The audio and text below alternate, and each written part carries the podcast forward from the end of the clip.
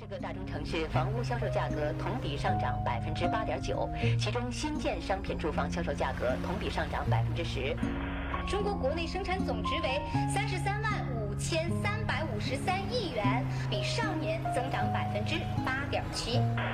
全国应届毕业生的数量达到了六百一十万，加上去年还没就业，合计有七百一十万大学生需要就业。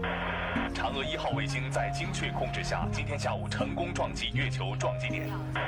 拆迁户自焚事件，三人是疑。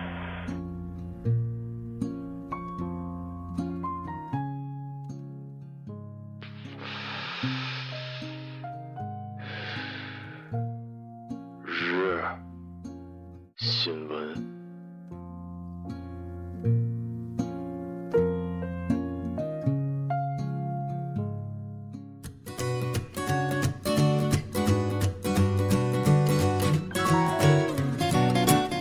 各位听众，晚上好，晚上好。今天是二零一六年十月十七号，星期一，农历的九月十七。欢迎收听日节目。一九四八年的今天，上海昆仑影业公司开始拍摄儿童片《三毛流浪记》。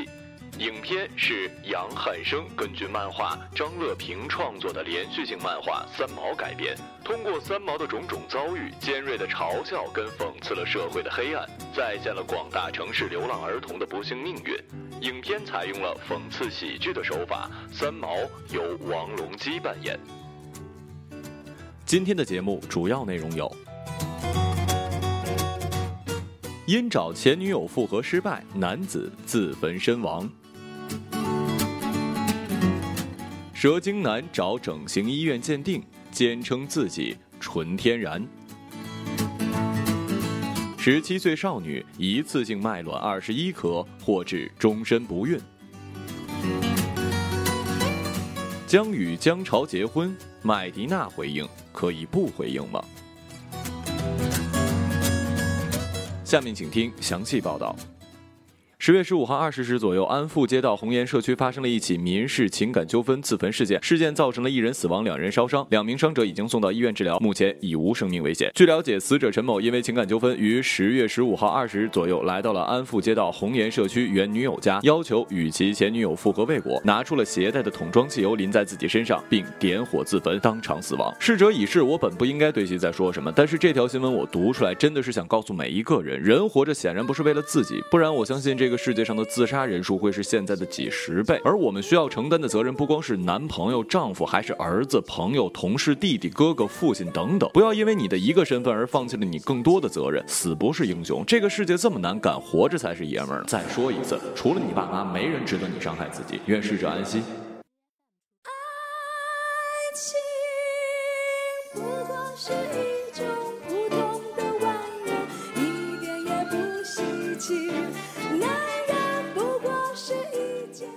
腾讯娱乐讯，根据台湾媒体东森新闻十月十六号报道，内地网红蛇精男刘子晨有着尖锐的下巴，常被网友酸说整容过度，但他始终坚称自己的长相是纯天然，甚至曾开直播让大家鉴定。最近他似乎已经受够了酸民的怀疑他的整形事件，找到了上海知名整形专家做鉴定，放话过几天之后会放上鉴定影片，以洗刷自己长久以来的冤屈。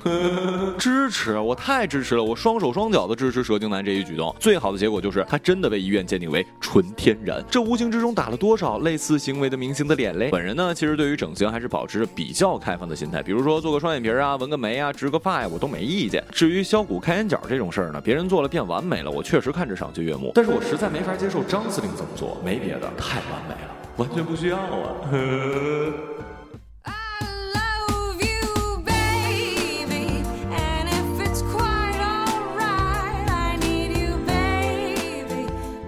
南都连续多日曝光了操作试管婴儿地下诊所的链条，一条黑色的链条，最初由患者张雪化名提报。张雪反映自己在地下诊所接受了取卵时被割伤了卵巢，如今面临生育困难的困境。日前，在广州一名读中专的十七岁少女小美化名也反映自己被朋友唆使卖卵，取卵之后肚子肿胀如孕妇，一度休克病危，所幸自己目前已经脱离了生命危险。之前呢听说过捐精，真不知道还可以卖卵子呢。我生物学学得很一般，但起码知道男子的精子理论上应该是取之不尽、用之不竭的，可是女女性的卵子在出生的那一刻就已经确定有多少颗了，而且男生捐精也是在正规医院，这样可以保证不会影响身体健康。可是这些姑娘为了赚点钱就去这种黑中介，实在是太不明智了。因为我知道我的听众女生居多，上学的尤其占多数。今天这条也是告诫各位姑娘，兼职的方式有很多，但是千万别用这种，包括之前的什么裸条借款啊，这不是下策，而是压根就不该想的。说一句不算正能量的话吧，实在不行你多读点书，提高一下自身素质，多保养自己，找一富二代或者嫁入豪门也行，这才是长久之策。至于男生嘛，努力奋斗，成为豪门。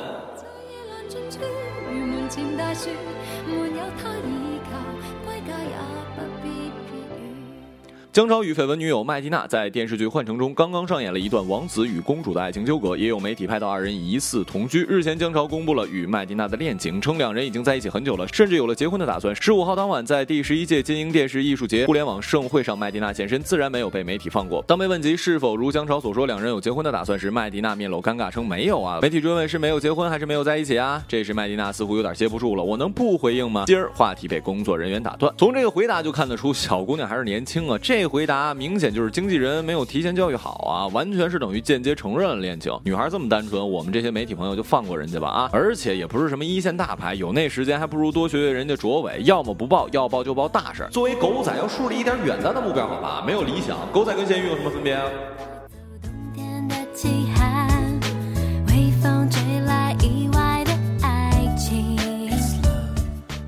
今日人物：印度政客。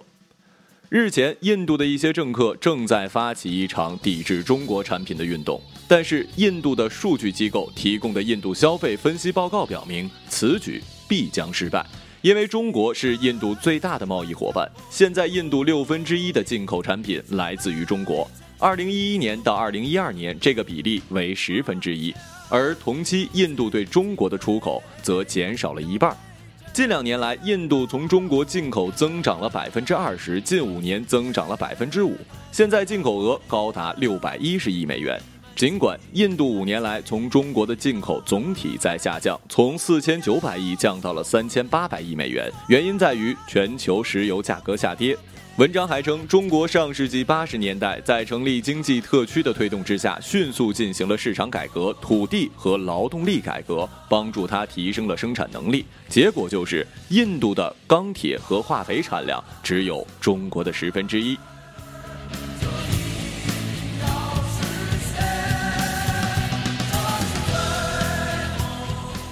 好了，以上就是本期节目的全部内容，感谢各位的收听，我们下期节目再见。